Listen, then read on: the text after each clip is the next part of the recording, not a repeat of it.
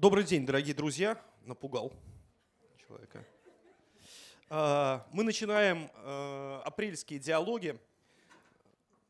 Сегодня у нас, как всегда, три больших темы, а, три разговора. Давайте я про них коротко скажу.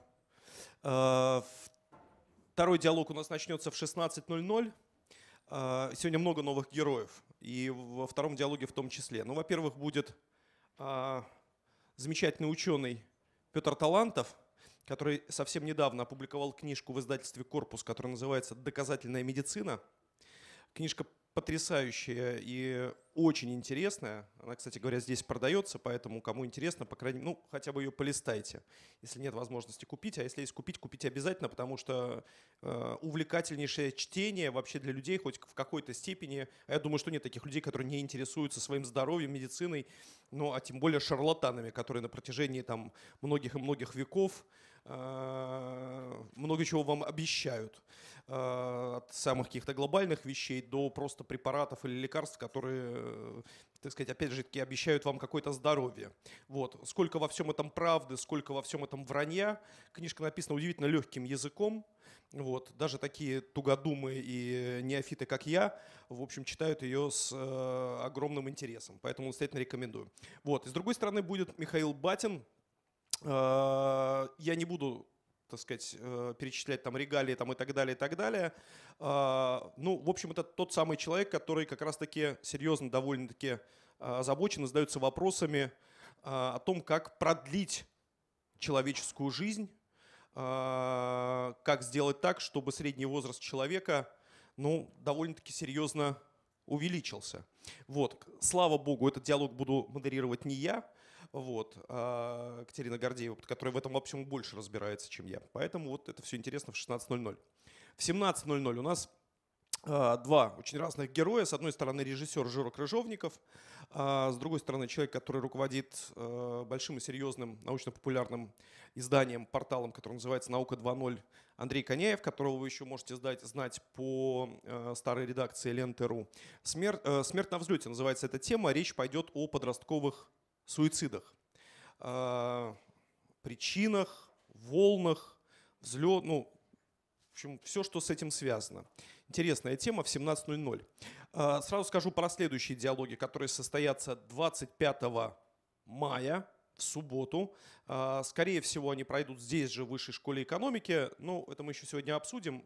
Скорее всего, так. Либо здесь, либо в Новой Голландии. В общем, у нас две привычные площадки. Так, ну и тема, которая у нас заявлена в первом диалоге, которую мы будем обсуждать сейчас. А, она называется кажется просто достоинство, но э, тема чрезвычайно сложная. И говорить на эту тему будут два очень умных человека, на фоне которых я, еще раз говорю, постараюсь помалкивать, ну, как максимально, насколько это возможно. Два преподавателя Европейского университета, регалии и званий тоже перечислять не буду, потому что я думаю, что вы э, с этими людьми знакомы, с их работами. А, Олег Хархордин и Артемий Магун. Ваши аплодисменты.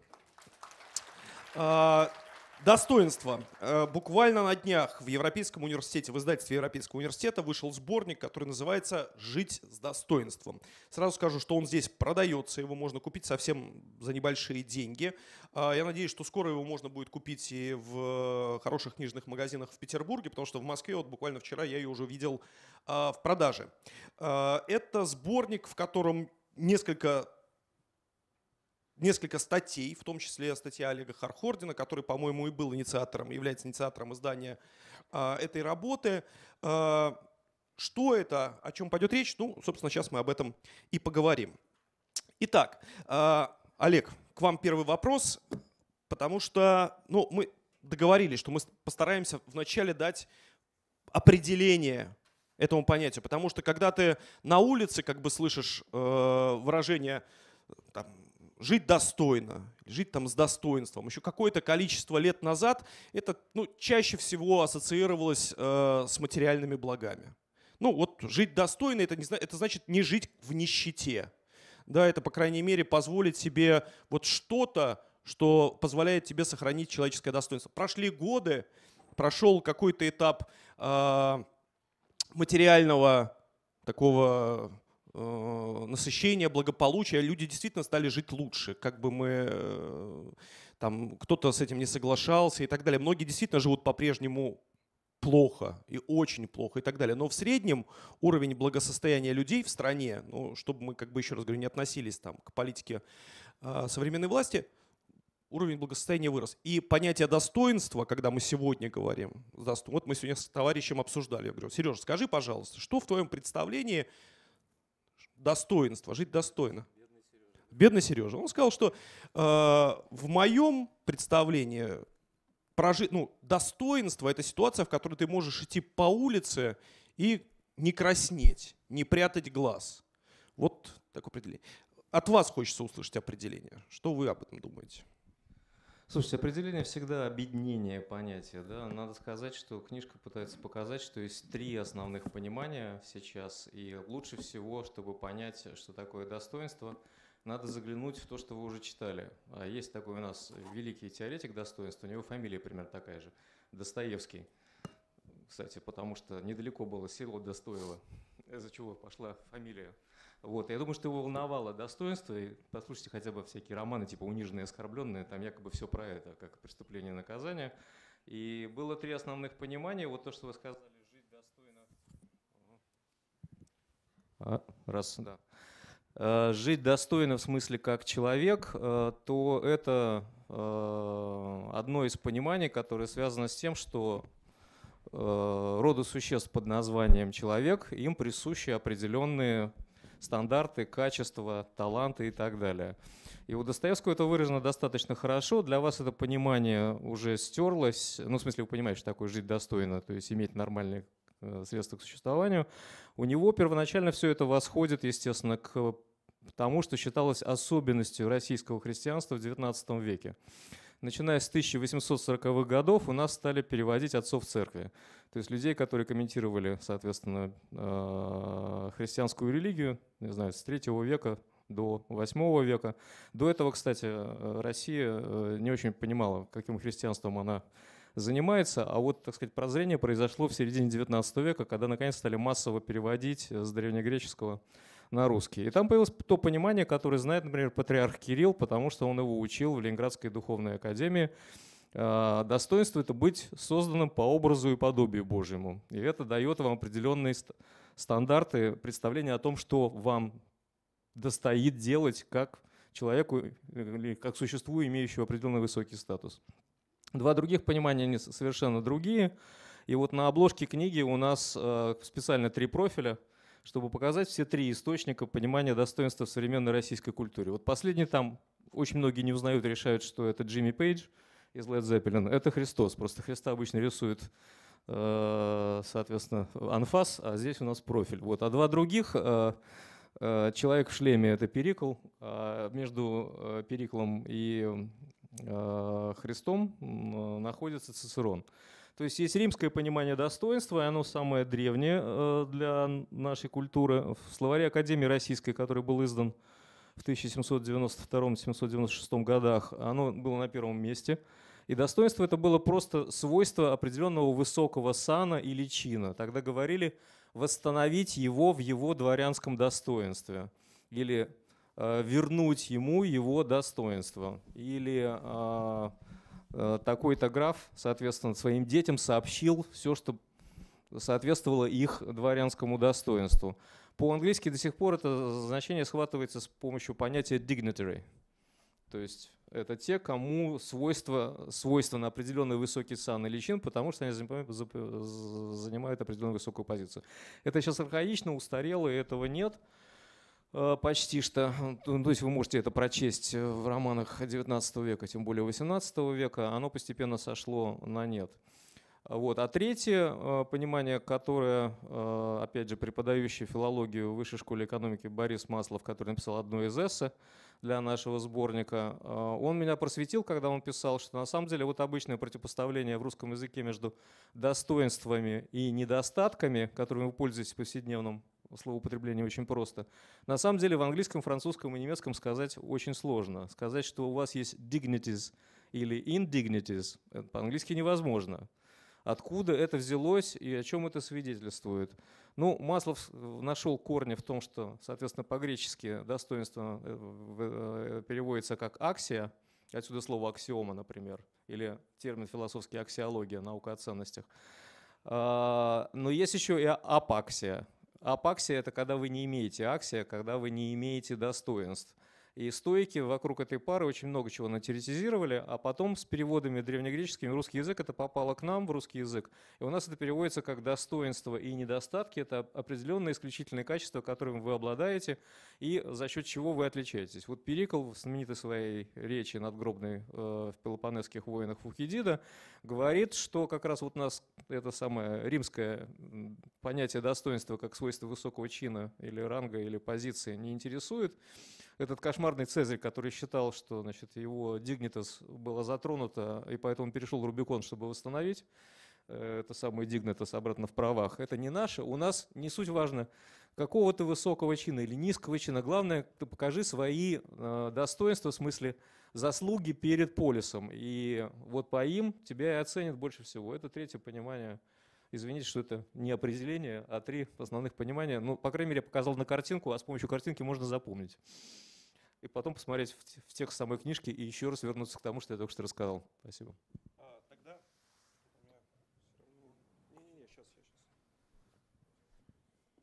Раз, два, три. Да.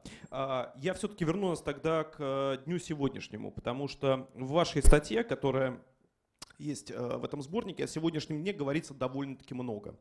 А, и говорится в том числе о ситуации, в которой э, понятие достоинства может нас объединять, и может нас разъединять. А, разъединять а, в той степени, когда ты используешь понятие достоинства в ситуации, как бы унижая того, кто как бы ну, находится над тобой, или, ну, то есть вот находясь над тобой, как будто бы твое достоинство принижает, ты его унижая, свое достоинство сохраняешь. И вы там довольно много говорите о картине Андрея Звягина, Что-то у нас с этим микрофоном, он все время отключается. Ну, давайте я сейчас тогда вот это буду использовать. Здесь, здесь работает. А, все, наверное, смотрели картину «Левиафан». Андрея Звягинцева, вы, помните э, сцену или несколько сцен, когда э, с одной стороны главный герой, которого исполняет артист Серебряков, чрезвычайно рад тому, что вот адвокат, его товарищ, который приехал к нему в гости, так поговорил с мэром, этого города, что не просто там его поставил на место там или и так далее, а он его просто, ну, грубо говоря, нагнул, да, и тем самым э, главный герой наполняется вот этим вот ощущением собственного достоинства и так далее.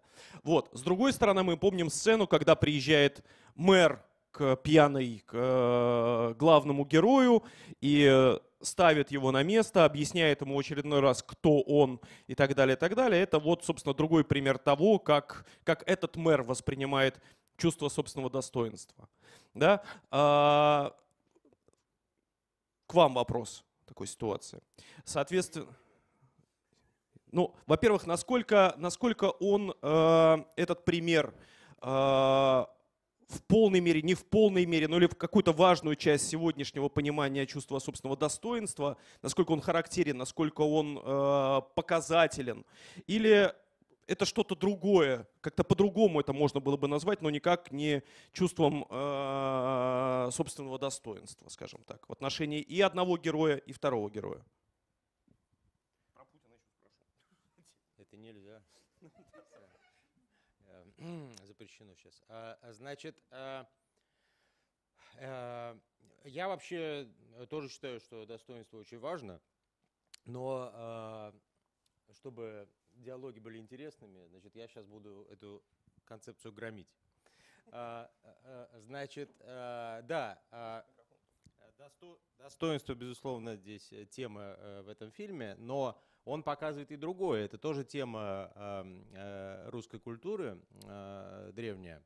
А, он показывает э, некоторую аллергию, которая у людей складывается по отношению к достоинству. Не случайно ведь, что прежде чем в этом фильме начинают значит, защищать достоинство, его сначала нагибают, как Олег из Вягинцев, собственно, выражаются Что это за желание любой ценой э, унизить э, человека? Тут есть два ответа. Э, первый простой, как бы, в том, что я защищаю свое достоинство и утверждаю его тем, что я унижаю твое достоинство. Это логично, потому что э, на фоне тебя я смотрюсь как бы круто тогда. Э, или я, например, считаю, что ты недостоин того достоинства, которое есть у меня, что ты зря претендуешь на вот это более элитное такое качество. Э, вот, вообще в скобках замечу, что достоинство это великое Э, эм, э, качество и добродетель, которое, конечно, было всегда присуще аристократии. Ну, там христианство пытается действительно его распространить, но все равно это перенос аристократического качества на всех. Но наша проблема в современном обществе, что мы все, так сказать, господа, но где наши рабы? И э, это же соотносительные понятия. И достоинство э, в каком-то смысле нуждается вот в этом опыте э, унижения, хотя бы унижения самого себя. Вот э, Э, в книге очень много источников, но там совсем нет немецкой традиции изучения достоинства, а там это ключевой философский термин этики. И главный специалист был Шиллер, любимый, кстати, писатель Достоевского. Шиллер говорит, что достоинство – это сопротивление себе. Это не просто добродетель, а когда ты что-то в себе подавляешь. Говорит, сопротивление натиску желания. Вот так. Если ты можешь сопротивляться своим природным инстинктам, то ты достоин. Но, соответственно, если брать общество, то э, достоинство, и он это говорит, это тираническая, деспотическая э, способность. То есть она характерна для иерархических обществ, где люди самоутверждаются за счет ну, низшего сословия, скажем так. Ну, как перенос победы над собой. Вот. Это первая э, э, причина, почему достоинство унижают и про проблемная. Значит, вот э, в порядке такого э, диалога э, хотелось бы услышать, что Олег Валерьевич про это думает. Но есть вторая, более важная причина, почему в фильме Звягинцева и в других подобных фильмах значит, мы видим унижение достоинства. Дело в том, что достоинство, как я сказал, это, в общем-то, элитная аристократическая ценность. И естественно, что все это понимают. Особенно это понимают те, кто к элите аристократии не относится. Поэтому в в общении с э, рядовым человеком очень часто видно желание как-то найти способ тебя унизить. Не чтобы утвердить себя, нет, то есть э, это, вот твой оппонент это делает не чтобы себя возвеличить, а чтобы унизить тебя. Да? А, а, а, почему? Потому что этот мой воображаемый собеседник совершенно правильно понимает, что а, вот эти достойные люди – это какая-то каста. Вот. И э, в, в советском, в, до этого в российском обществе вот эти практики унижения очень развиты. Возьмите армию, возьмите тюрьму, и эти практики выносятся, они значит, в фольклоре. Очень многое делается для того, чтобы, например, если человек попадает в тюрьму, ну мы это по фильмам знаем, ну, там, и по документальным свидетельствам, первое, что де делают, это тебя должны унизить. Ты там должен, там, э, извините, какие-то сексуальные действия предпринять, значит, э, вымыть э, туалет, вот, то есть сбить с тебя вот эту как бы спесь, которая присуща свободному гражданину общества и, ну, в общем-то, да, человеку, который думает про себя, что он господин или госпожа. А, вот, то есть понятно, что мы не испытываем симпатии к этому аффекту, тем не менее он понятен. Это демократический аффект. Демократизация общества в 19-20 веках Э, э, э, которые недоброжелатели называли восстанием масс, приводит к тому, что ценность достоинства ставится под вопрос. И это очень большой вызов. В нашем обществе есть две силы. Сила действительно ну, такого спонтанного, правильного возвеличивания достоинства любого человека, христианская линия, и демократическая сила, которая заключается в том, не возвышайся, не вылезай, будь как все, а, мы коллектив, а не собрание каких-то, значит, понимаешь, господ. И, повторяю, любой господин или госпожа, они, так сказать, немедленно вызывают вот это подозрение, что они хотели бы, так сказать, нас поработить, но у них просто нет средств. Понятно. Ну, я просто... Это, добав... моя, это моя обычная реплика. Извините, что занимаюсь плагиатом. Ничего, ничего. Э, То, что сказал Артем, укладывается в то, из-за чего мы писали эту книжку. На самом деле это абстрактное философское понятие, как вы понимаете, было в центре внимания в основном в 1945 году до, наверное, 50-х годов 20 э, века, потому что оно было записано во все документы, типа преамбула Устава ООН, Всеобщая декларация прав человека, и потом про это как-то забыли, и она не была особенно популярна среди тех, кто не занимался, например, философии Канта, где это основное понятие, или Шиллера, то это Артем сразу напомнил, что надо было историю философии. Почему она стала центральной сейчас для нас? Но дело в том, что это часть основного дискурса власти и основного дискурса оппозиции после 2011 года. Во-первых, власть нам сообщила, что Россия была унижена и, наконец, встала с колен. Она восстановила свое достоинство. То есть мы слушаем очень часто заявления, и наши консервативные теоретики, которые пишут речи, например, Владимиру Владимировичу Путину, они очень часто это вкладывают в его э, уста. С другой стороны, э, оппозиция, которая вышла на улицы в 2011-2012 году, сказали, соответственно, что когда Путин и Медведев поменялись местами осенью 2011 они нас за людей не считали, они к нам отнеслись почти что как к скоту, даже не пытались представить выборы как что-то приличное, просто взяли, поменялись властью, нас не спросив. Они к нам относились как, дальше эпитет, то есть они унизили наше человеческое достоинство. Но заметьте, что здесь гомология дискурса, что не понимают ни позиционеры, ни сама власть. Власть говорит о достоинстве на уровне страны, а оппозиция говорит о достоинстве на уровне человека. И, в принципе, одна из задач этой книжки была как раз показать, что они говорят на одном языке. Очень странно, что они не понимают, что они говорят на одном языке. Если уж быть последовательными, о чем говорит наша власть, она не любит двойные стандарты, когда Штаты, например, нам, как стране, вешают э, макароны, э, соответственно, на уши, говоря, что вы, пожалуйста, соблюдаете права человека, а сами не соблюдают. Вот так, тут тоже значит, надо нашей власти сказать, что давайте вы тоже не будете заниматься двойными стандартами. Если вы поднимаете страну с колен, то нельзя, как в фильме Звягинцева, держать гражданина на коленях. Надо его тоже, в общем, приподнять. И должен быть некий параллелизм.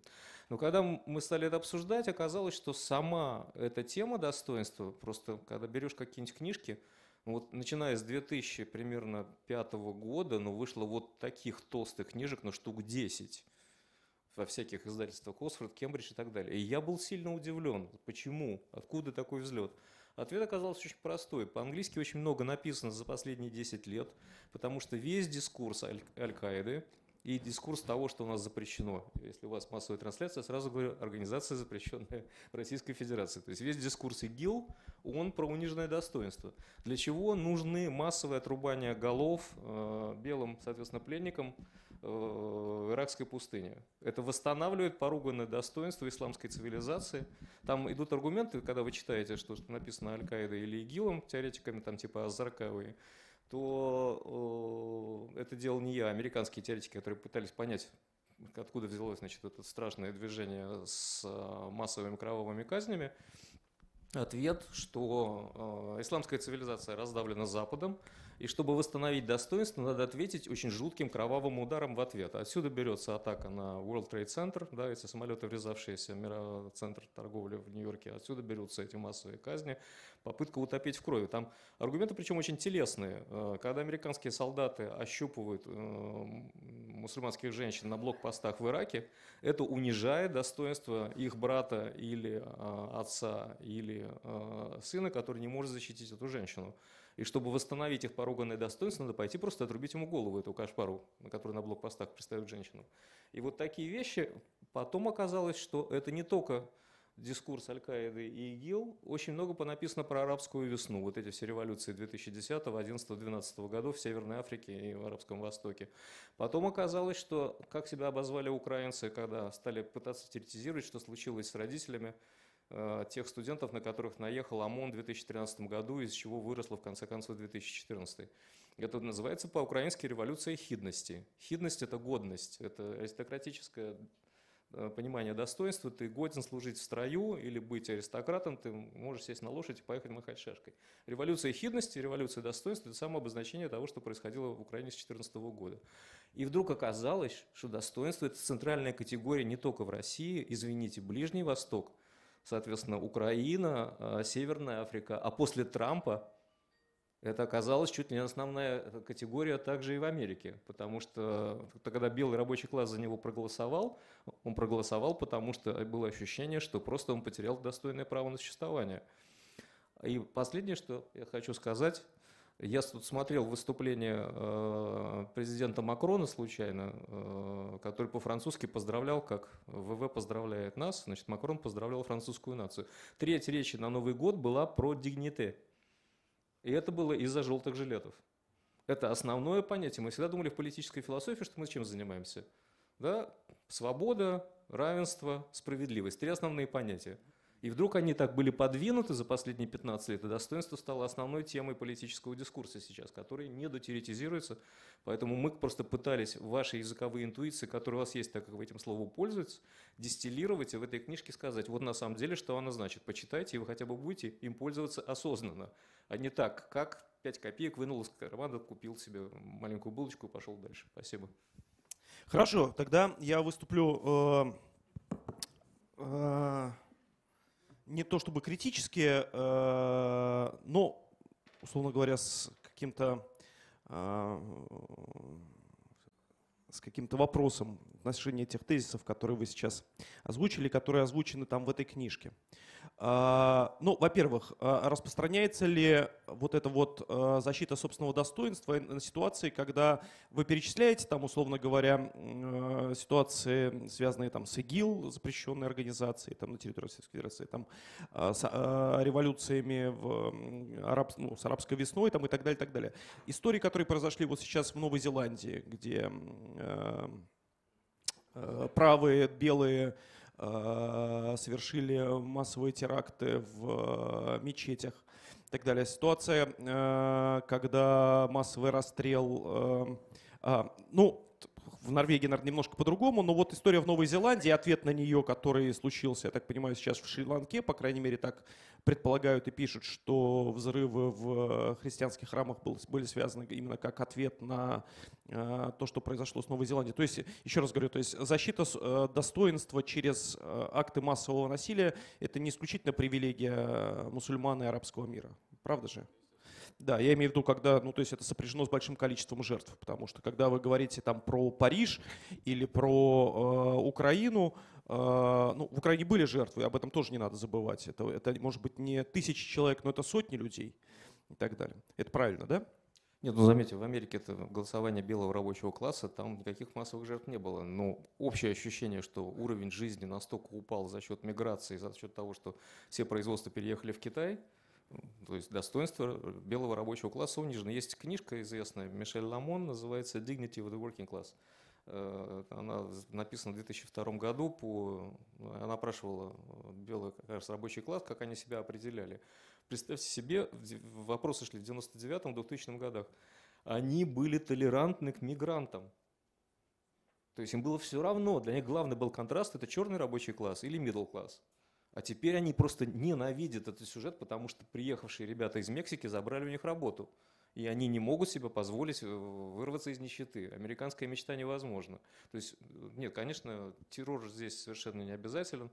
И не каждый случай террора связан с поруганным достоинством. Тоже, тоже это, конечно, надо проводить параллельно. Ну, теперь, собственно, к сегодняшнему дню, э, к ситуации в России. А, так или иначе, когда вы пишете в своей статье о речах президента Путина, которые звучат в последнее время. И там, конечно, главной речью является э, в статье, по-моему, не вспоминайте, но все, про, все, все, все помнят про Мюнхенскую речь, э, которая впервые поставила все на свои места, когда, ну, так как это понимает, по крайней мере, президент Путин, все было названо своими именами, что мир не может быть однополярным, в мире не может быть одного гегемона, э, мир не может подчиняться только интересам Соединенных Штатов Америки, а Соединенные Штаты Америки ведут себя ровно так, что все должно быть ну, подчинено их интересам. Я совсем недавно, вот на днях, дочитал огромную вот эту книжку, которую написал Уильям Таубман о Горбачеве. Таубман — это пулицерский лауреат, и книжка эта всем ее настоятельно рекомендую, вышла в издательстве «Корпус», э, посвящена, собственно, Михаилу Сергеевичу Горбачеву. Так вот, э, заключительные главы посвящены дням сегодняшним. И для многих, наверное, это может быть будет удивлением, а может быть, многие это и знают, что, например, Михаил Сергеевич Горбачев, человек с именем которого до сих пор и всегда будет ассоциироваться демократические перемены в нашей стране, перестройка, и вообще вот, вот э, то главное, благодаря чему, в общем, мы можем говорить о зачатках демократии в нашей стране, вообще случилось благодаря Горбачеву, конечно, даже не э, Борису Николаевичу Ельцину. Так вот, э, Михаил Сергеевич Горбачев приветствовал присоединение Крыма приветствовал присоединение Крыма. Михаил Сергеевич Горбачев приветствовал мюнхенскую речь Путина. И объясняет он это следующим образом, э, что э, то, что говорил Путин о э, давлении Соединенных Штатов, о том, что Соединенные Штаты действительно руководствуются только собственными интересами, и их интересы распространяются сильно за пределы собственного государства и так далее. Это все чистая правда. И чувствовалось это, пишет Горбачев, и знал он об этом еще во время там, своих первых переговоров по, по, с Рейганом, потом с Бушем, э, на предмет э, переустройства, собственно, Советского Союза и вообще, так сказать, ну, строительства какого-то нового мира. Нового мира. Э, поэтому я хочу вас спросить, правы ли, ну, то есть, насколько справедливо все-таки писать о понимании того, как это, то есть понимании достоинства, то, как это понимает Владимир Путин, когда выступает с мюнхенской речью, или когда, ну или вот, вот сейчас, когда он презентует там новое там, вооружение и так далее, как что-то, что заведомо противопоставлено э, пониманию чувства собственного достоинства в той ситуации, когда в центре мира должен стоять человек, отдельный человек, отдельная человеческая жизнь, права там человека и так далее, и так далее. Потому что, ну, так или иначе, это, это все равно как бы считывается, что это, ну, вот это вот размахивание шашкой, это все время вот в кавычках мы встали с колен там, и так далее. Ну, Послушайте, ну, опять же, достоинство страны, все аргументация э, в речах Путина, я думаю, она достаточно хорошо сформулировано и обосновано. Да, расширение военной инфраструктуры НАТО началось с 2004 года, и она приближается к нашим границам. Это обычная военная наука. Да, читайте Клаузевица который говорил, когда рядом с моей щекой находится большой железный кулак, меня не интересуют его интенции. Меня интересует, куда он может случайно двинуться и своротет на скулу или нет. И когда, извините, Путин говорит, что строится станция, перехватывающая наши ракеты в Румынии, Польше, на Аляске и так далее, это означает, что если ребята захотят, то они собьют все наше, а, соответственно, оружие ответного удара, и, в принципе, появляется совершенно несбалансированная ситуация. В этом отношении аргументы э, Путина и власти очень хорошо сформулированы. И э, пока страна была слабой, ее игнорировали. Э, то, что пытается показать книжка, что просто защищает достоинство страны, одновременно не защищая достоинство человека, это, по крайней мере, непоследовательно. Вот не более того. А что вы по этому поводу думаете? Э, по поводу Путина и Горбачева вы как бы все уже сказали, тут э, не может быть никакого другого мнения. Скорее интересно, что вот это надо проверить. Если мы уходим в американистику, по-моему, достоинство не играет вот аналогичной роли в э, внешнеполитическом, да и внутриполитическом дискурсе США. То есть Олег совершенно прав, что мы можем приписать эти мотивы э, вот протестному голосованию за Трампа, но это молчаливые люди, они ничего не говорят, они просто голосуют. А интеллигенция, и вы знаете, что сейчас происходит в Америке, то есть это э, чудовищная значит, травля Трампа и в общем-то, э, э, тяжелое противостояние, достоинство не играет в этой истории большой роли, потому что, вот об этом Николай сказал, там идет скорее разговор о добродетели в более христианском смысле, о том, как быть хорошими, добрыми, моральными, и, соответственно, Трамп не соответствует этим категориям, он злодей, и злодеи все, кто на самом деле на достоинство претендует. Поэтому, возможно, повторю, я не думал про это, но у нас есть на самом деле целый, целая идеология, целый дискурс, который действительно достоинство ставит на второе место. Это может быть так. Когда априори, ну совсем к сегодняшнему дню, вот сейчас президент Путин принимает э, решение, подписывает указ об упрощении выдачи паспортов людям, которые живут в э, ДНР, ЛНР, а теперь уже сегодня сказали, что и вообще, в принципе, всем гражданам Украины, которые захотят получить российское гражданство, это будет э, сделано э, в упрощенной какой-то форме и так далее. И вот то самое, э, ну, активное большинство, которое в том числе там, частично там, в 10-11 годах выходило на улицы и говорило о том, что э, так поступать нельзя, да, имея в виду там, пересменку Путина и Медведева, выборы там, в Думу и так далее, так далее. Сегодня, ну, давайте я скажу, ну, простите меня за этот ярлык, он несправедлив, но просто чтобы проще объяснить. Либеральная часть э, российского общества воспринимает это однозначно в штыки. С другой стороны, вот это вот решение, решение о выдаче паспортов э, и так далее, и так далее, это воспринимается однозначно как, ну, то есть, условно говоря, еще большее усложнение ситуации там с Украиной, как обострение военного конфликта, как э, усложнение всего-всего-всего-всего, э, в то время как с другой стороны звучит тезис о том, что да, это как раз-таки возра... ну, то есть, вот, э, возвращение людям, которые живут там, чувство собственного достоинства. Почему Израиль может выдавать паспорта людям, живущим там во всем мире там, и так далее, и так далее, а Россия этого делать э, не может. Послушайте, ну, э, политика защиты соотечественников за рубежом называется иридентизм. Про это написано куча книжек, почему это делает Израиль, почему у него особое право. Почему Россия может это делать или не может это делать, это не тема данной книжки. Я не специалист по международным отношениям, я не буду влезать сейчас в ту тему, которую я не преподаю, за которую я не отвечаю. И не надо делать из меня политического комментатора текущих событий, иначе бы я работал на «Дожде» или на Первом канале. Да? Да. Вот, э, поэтому я послушаю с удовольствием ваш ответ как профессионального журналиста на эту тему. О, нет, я вообще не являюсь ни в коем случае не профессиональным журналистом, я профессиональный библиотекарь. Библиотекарь, да, хорошо, тем лучше. Но тогда собирайте наши книжки. Всех как библиотекарь меня интересуют большие вопросы. На самом деле я это все подвожу к одной простой как бы э, мысли, которую, может быть, тоже выскажу как довольно-таки путано, но как смогу, так и выскажу, что э, как только вот недавно в каком-то материале умер какой-то э, крупный бизнесмен, помните, который э, был, э, занимался всю жизнь производством титана. Про него был большой материал на «Медузе». Какая-то компания, которую он организовал где-то в себе, может быть, вы читал кто-нибудь? Да. да. Абсолютно верно, абсолютно верно. Так вот, он в этом материале довольно-таки часто повторялась какая-то его мысль, его тезис, а, который был связан с тем, что для него огромной честью было всю жизнь служить государству. И вообще он государству очень доверял. Несмотря на то, что государство с ним обращалось а, на протяжении там многих-многих лет, ну, довольно-таки так паскудно. Отбирали компанию, там еще что-то и так далее, и так далее. Но для него все равно до конца дней а, возможность работать с государством и на государство. Это было залогом ощущения чувства, ну, то есть вот этого чувства собственного, собственного достоинства. И в том числе он там э, говорит о том, что жизнь человека скоротечна, человек умирает, а государство бессмертно.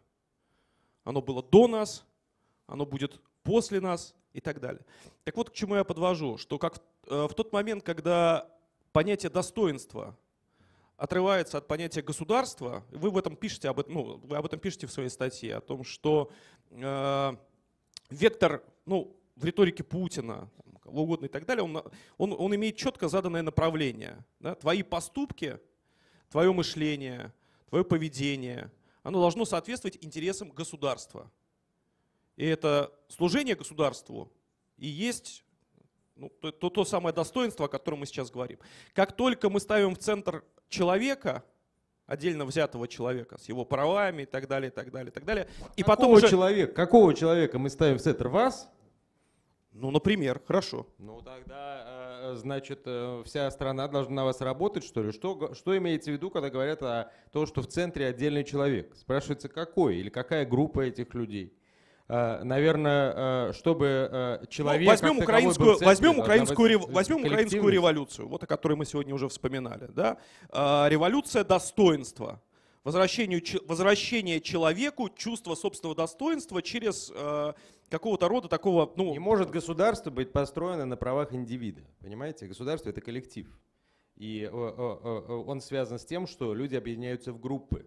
Один человек – это не государство. Как раз вот деспотизм, формула любого, любой монархии, в том, что государство, оно как один человек. И тогда достоинство суверена, короля, такое же, как достоинство э, каждого. А на самом деле права есть у групп. Да? И право человека обеспечивается только правами окружающих, да, правами того, что они вместе делают и так далее.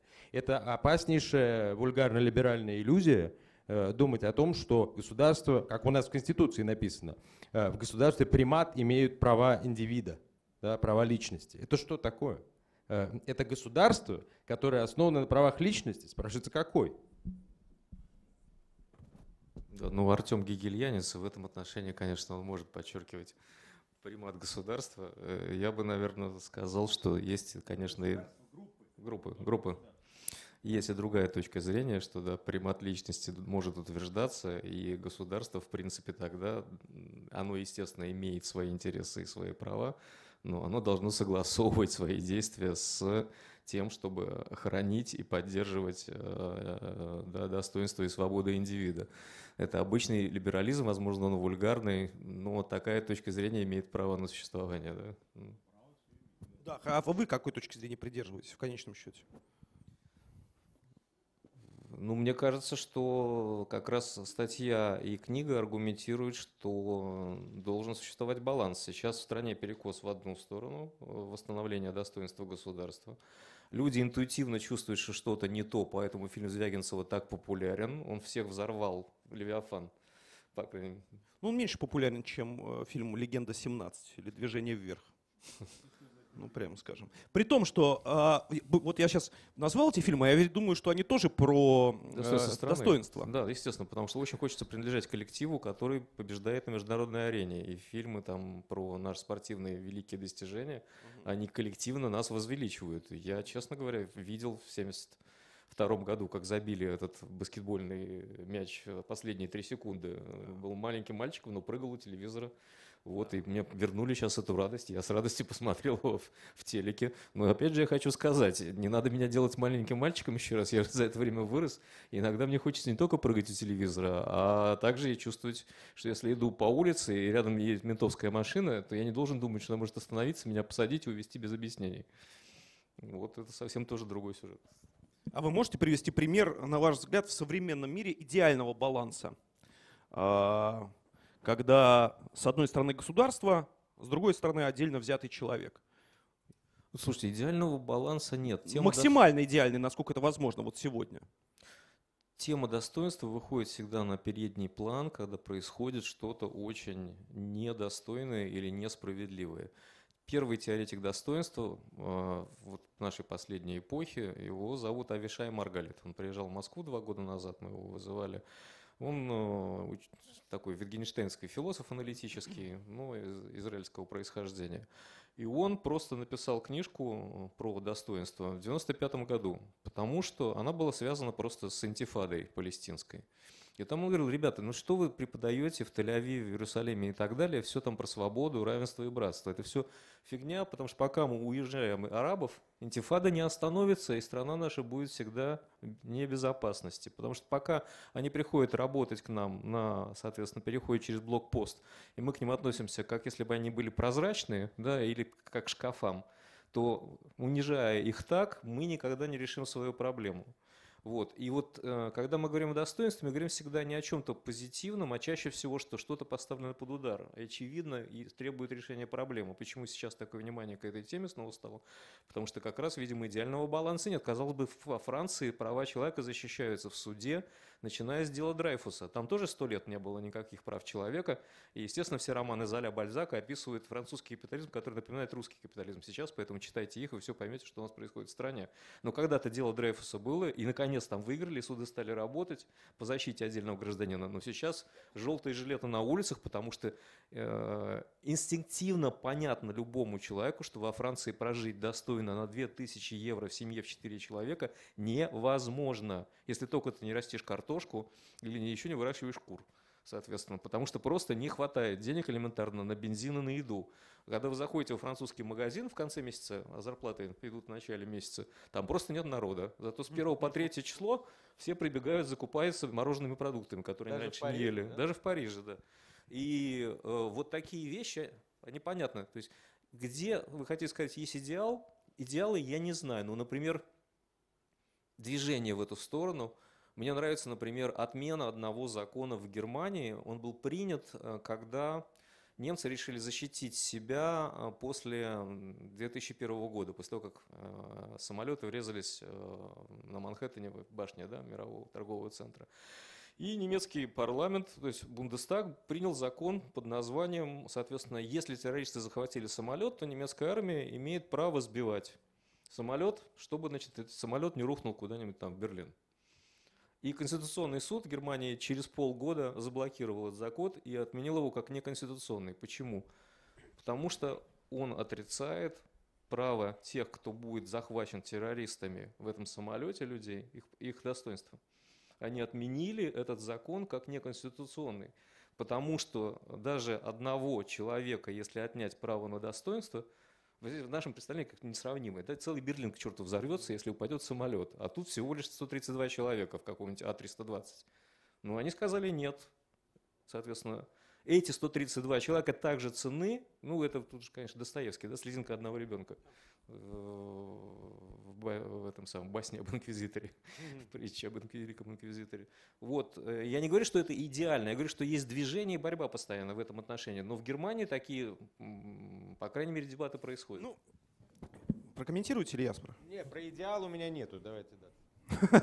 Я, нет. я хочу тогда про Германию спросить, но на самом деле время там уже у нас подзаканчивается, но мне все равно это жутко интересно, потому что, э, ну хорошо, вы обозначаете этот вектор как вектор правильный в вашем представлении? Я говорю, что там есть э, сознательная попытка двинуться к защите достоинства отдельной личности, что наша существующая правовая система э, такие характеристики показывает очень редко. Отсюда нам нужна реформа. Ну хорошо. А, кстати, извините, ну, э, маленький э, комментарий, что хотя бы идеала нет, но в России мы видим прогресс. Вы с этого начали. То есть, конечно, то, что, как ведет себя сегодня полиция там, и так далее, государственные службы, ну, при всей нашей критике, действительно, достоинство личности отдельно стало предметом уважения больше. А это говорит, э, поведение полиции поменялось потому, что уважение к личности стало больше или уважение к государству стало больше? Для меня это одно и то же, чего вы меня спрашиваете. Давайте поаплодируем Артему. Вот настоящий государственный, никогда не знал. Я? Я хотел по этому поводу спросить у вас, по поводу Германии. Вы говорите, э, возрастающей или возвращающейся, так сказать, э, возвращаемся, возвращающемся уважении к отдельно взятой личности, к отдельно взятой человеческой жизни. Но без сомнения, что такого рода закон, о котором вы сказали, который был отменен, он э, распространяется, ну, по крайней мере, его настроение распространяется и на другие какие-то вещи, которые происходят вокруг Германии или в самой Германии. Германия является главным центром, а, по крайней мере, по влиятельности принятия решений, решений, связанных с миграционной политикой всего Евросоюза, а, в том числе с нахождением или с пребыванием огромного количества людей, новых мигрантов, которые живут в огромном количестве, в том числе и в Германии. Мы все знаем про эти громкие истории, в которых ну, fake news, не fake news и так далее, и так далее. Но у меня вот знакомый, который совсем недавно, буквально на днях, там вернулся из э, Франкфурта, по-моему, был, что а, там уже сейчас есть кварталы, вот они появились буквально вот, вот в результате там, ну, там, последних этих там нескольких лет там жизни э, и вот этой новой миграционной политики, и появились кварталы, в которые белым э, белым просто заходить не рекомендуется страшно. в вечернее ну, время. Гарлем был такой всегда, да, Нет, до последнего он, времени. То, что было всегда, ну мы же здесь и сейчас, условно говоря. Вот это вот э, вот эти вот районы, в котором, в котором вам появляться теперь не рекомендуется во Франкфурте, да? Мне и вот тоже. этот вот самолет, который не будут сбивать. Э, в этом есть какое-то противоречие, мне кажется. Да, слушайте, Ваши права нарушены. Какое противоречие? Как раз я хочу сказать, что достоинство не является либеральной частью либеральной доктрины. Достоинство оно принадлежит как консерваторам, так и либералам. Отчасти книжка про это. Это общенациональная база для дискуссии. Она не разделяет, она наоборот соединяет. В этом отношении достоинство, заметьте, это, это часть религиозной доктрины. Я не буду залезать не христианство, но уж точно это основополагающее понятие в католицизме, православии и протестантизме. И их религиозное понимание, оно абсолютно консервативно. Все э, демонстрации против однополых браков э, во Франции в 2012 году, все шли защиту достоинства, потому что согласно великому теоретику секса Иоанну Павлу II, то есть польскому папе, да, он, у него куча трудов на самом деле, что мужчина и женщина, они равнодостойны. Они разные, но они в достоинстве равны, но они разные. И поэтому давать им одинаковый статус невозможно. Ну, это католическая догма сейчас на самом деле в этом отношении.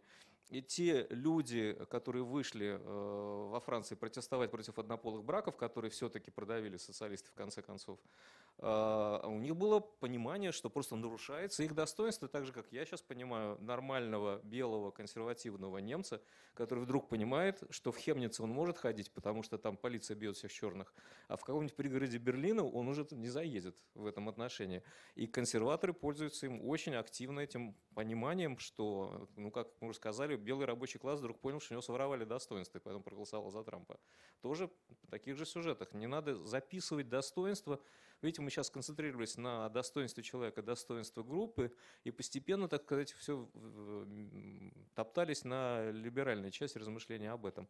И вообще даже, как мы знаем, саму преамбулу э, э, устава ООН слово достоинство попало случайно и поставлено туда, на самом деле, по католическим причинам. Э, вообще, его, значит, там они когда писали преамбулу, президент Южноафриканского союза был такой фельдмаршал и философ Ян Смац. Он все писал про sanctity of the human being. А девушка, которую звали Виктория Гильдерслив, вычеркнула это, поставила там, соответственно, dignity of the human being. Сама она была, кстати, э, деканом Барнард колледжа, теперь это Колумбийский университет, и очень сильно симпатизировала фашистам. И, не очень, и очень не любила евреев настолько, что не принимала их на работу, на самом деле. То есть это были абсолютно убежденные католические правые, которые никоим образом и не думали про никакой либерализм. А мы получили в результате э, эту формулировку как якобы источник нашего современного представления о достоинстве. Ну. Короче говоря, дорогие друзья, вы поняли, что э, книжку эту прочитать нужно обязательно, потому что поводов для размышлений и споров в ней э, более чем предостаточно. Э, всем настоятельно рекомендую, в общем, это сделать. Спасибо вам огромное. Мы продолжим буквально через пять минут уже со вторым диалогом. Артемий Магун, Олег Хархордин. Спасибо вам большое.